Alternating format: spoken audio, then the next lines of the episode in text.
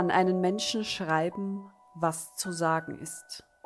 Das hat die Schriftstellerin Katharina Thiewald getan. Ob die Botschaft die Adressaten erreicht, ist irrelevant. Fünf Weihnachtsbriefe als Konfrontation.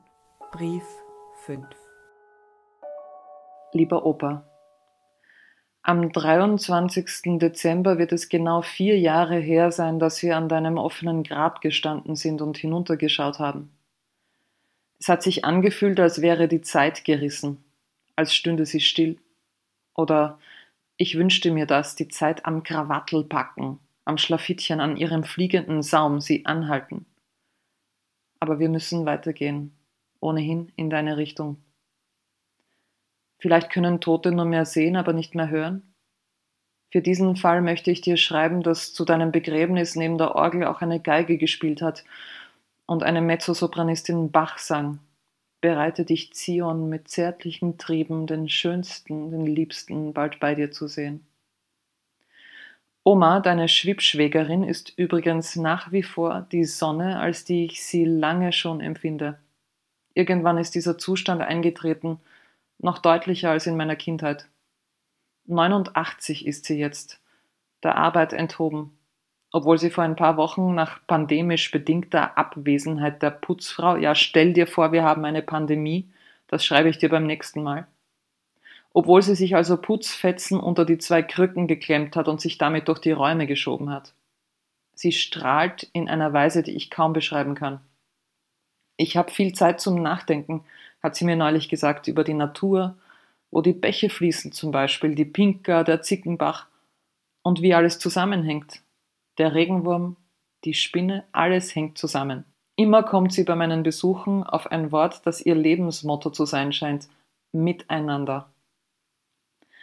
Letzte Weihnachten haben wir uns bei ihr versammelt. Pauli, Martin, unsere Eltern, mein Freund Alfred, ja Opa, das hält, und ich. Auch voriges Jahr hat diese Pandemie schon geherrscht. Sei froh, dass du sie verpasst hast. Es ist ein sehr ansteckender Virus, der grob gesagt die Lunge befällt. Wir sind in einer Art filigranen Schwebe um den Tisch gesessen, in vorsichtiger Herzlichkeit. Voriges Jahr war es noch relativ kompliziert und teuer, sich zuverlässig auf diesen Virus testen zu lassen. Mama hat uns Kindern diese Tests bezahlt.